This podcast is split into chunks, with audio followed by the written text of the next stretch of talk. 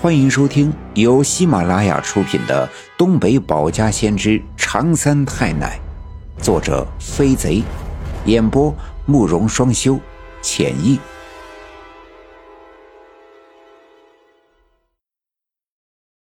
第二十四章：柳树沟狼口救幼子，阴阳树又现鬼打墙。那个夜晚没有月亮。整个世界泛着晴朗的夜空里才有的暗淡的银色的星光，四处一片安静，只有野草的沙沙作响和树木树枝间夜风穿越的声音。那些荆棘或许有毒，我感觉浑身上下一阵钻心的刺痒。我试图伸手去抓挠，可手指所触之处。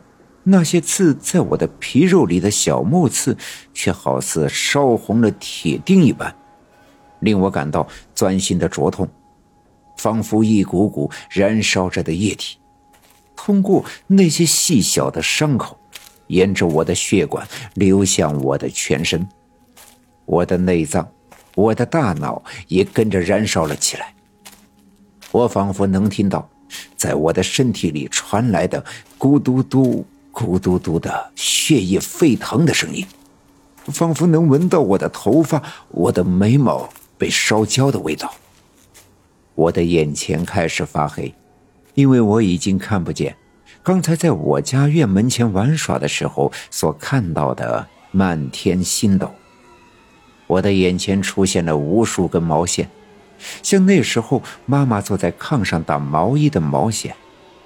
而眼前的这些毛线却是活的，它们只有尺把长，扭动着身子在漆黑的空中扭曲纠缠，它们相互交错，一会儿扭成乱乱糟糟的一团，一会儿又分开。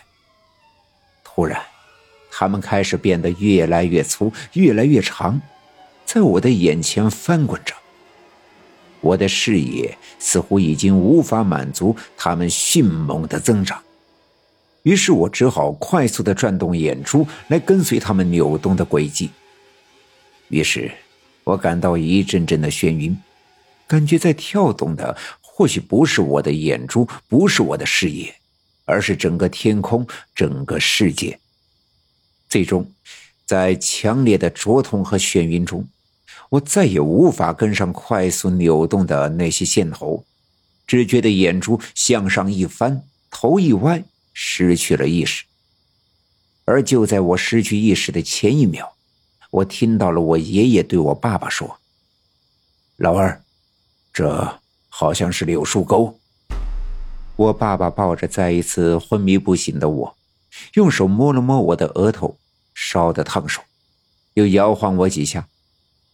我的头随着他的手臂来回摇摆，柔软的像面条。我爸爸赶紧用大拇指掐我的人中，可却没有丝毫的效果。抬起头对我爷爷说：“不好了，爹，大勇发烧的厉害，好像没气儿了。别怕，师傅不是祸，是祸躲不过。咱赶紧回家，在这着急没用。”爷爷大声说。我爷爷接过滚烫的我，放在爸爸的后背上，然后脱掉自己的上衣盖在我的身上，两只袖子交叉着绕过我爸爸的肩膀，又扯起两个衣角兜着我的屁股，绕过爸爸的腰，分别与那两只袖子系在了一起。爷爷的身材比爸爸高大，再加上这上衣本来就很肥大，就这样做成了一个包袱。把我牢牢的绑在了我爸爸的背上。父子俩四外张望，果然这是个山沟，四周到处都是一堆低矮的灌木，脚下杂草丛生，山边渐渐的露出了鱼肚白，晨光的影子已经清晰可见。原来经过一番折腾，就快要天亮。往来时的方向看去，十几米外就是刚才那棵为野狼挡了一颗子弹的大柳树。我爷爷和爸爸这才借着晨光仔细的打量这棵树。这棵树看来年头久远，树干特别的粗，树皮干裂，像是一张张贪婪的嘴巴在等待着猎物自投罗网。树虽然不是太高，但枝桠很多，扭曲着四外的扩张。柳树的北侧枝繁叶茂，无数的柳条低垂，暗淡的晨光里，柳叶呈蓝黑色，厚实的挡住了天空。而树的南面却已干枯，大部分的叶子已经脱落，在树脚下堆积了厚厚的一层，只剩下了一些相对粗壮的枝丫，张牙舞爪的伸展着它那干枯的爪子，有的半路折断，露出惨白的断面，有的纠缠交错，活生生像无数只魔鬼的爪子，一瞬间僵硬一般。阴阳树，我爸爸惊讶的说：“这就是柳树沟的阴阳树。”不管他什么阴树阳树的，我们赶紧走。